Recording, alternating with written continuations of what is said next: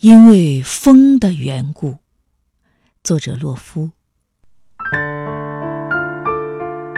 昨日，我沿着河岸漫步到芦苇弯腰喝水的地方，顺便请烟囱在天空为我写一封长长的信。潦是潦草了些，而我的心意。则明亮，一如你窗前的烛光。稍有暧昧之处，是所难免，因为风的缘故。此信你能否看懂，并不重要，重要的是，你务必在雏菊尚未全部凋零之前，赶快发怒，或者发笑。赶快从箱子里找出我那件薄衫子，赶快对镜梳你那又黑又柔的妩媚，然后以整生的爱点燃一盏灯。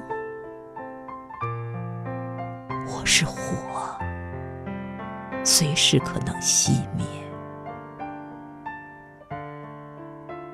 因为风的缘故，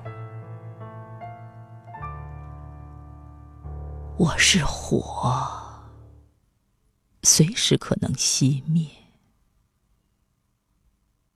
因为风的缘故，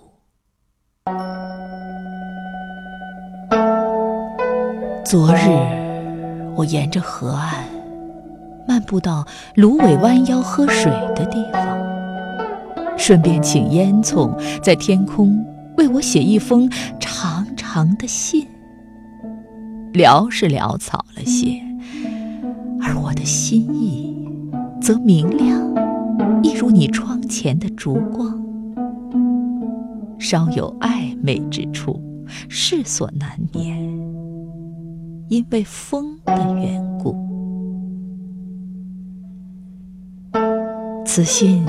你能否看懂，并不重要，重要的是，你务必在雏菊尚未全部凋零之前，赶快发怒，或者发笑，赶快从箱子里找出我那件薄衫子，赶快对镜梳你那又黑又柔的妩媚，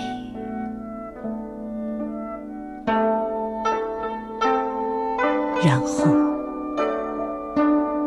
以整生的爱点燃一盏灯，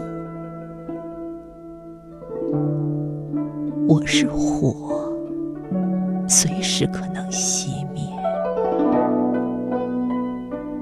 因为风。